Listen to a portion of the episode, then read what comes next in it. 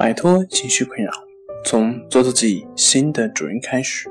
大家好，欢迎来到重塑心灵，我是主播心理咨询师杨辉。今天要分享的作品是：有多少人被焦虑症所困扰？想了解我们更多更丰富的作品，可以关注我们的微信公众账号“重塑心灵心理康复中心”。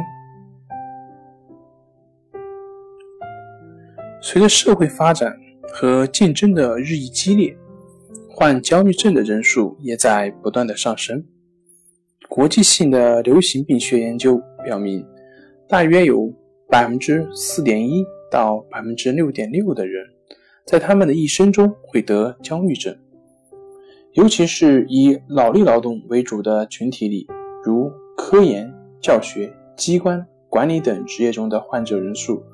要高于体力劳动者。焦虑症在女性中的发病率比男性高。中国国内的调查显示，百分之四点一的人在一生中重患焦虑症。焦虑症若长期得不到处理，百分之四十到百分之五十的患者会出现抑郁症症状，甚至会自杀。好了，今天就跟大家分享到这里。